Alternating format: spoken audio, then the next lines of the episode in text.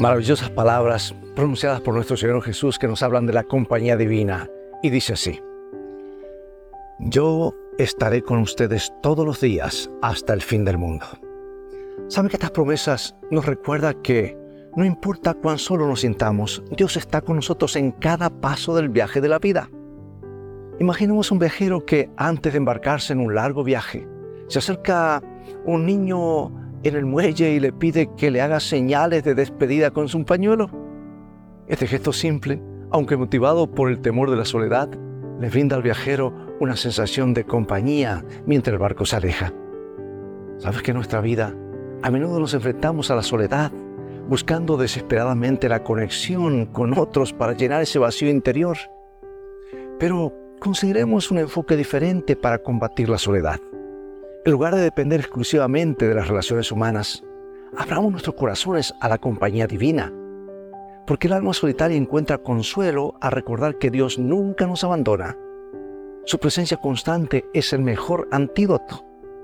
En este mundo donde muchos se sienten solos, la respuesta yace en abrirnos a los demás, ofreciendo amabilidad y ocupando nuestro tiempo en tareas placenteras y significativas. Puede ser una caminata, la lectura de un buen libro, la música suave o la visita de un amigo, a un amigo necesitado. Pero por encima de todo está la amistad que podemos cultivar con Dios mediante la fe. ¿Te parece extraña la idea? El creyente sincero y ferviente nunca se siente solo.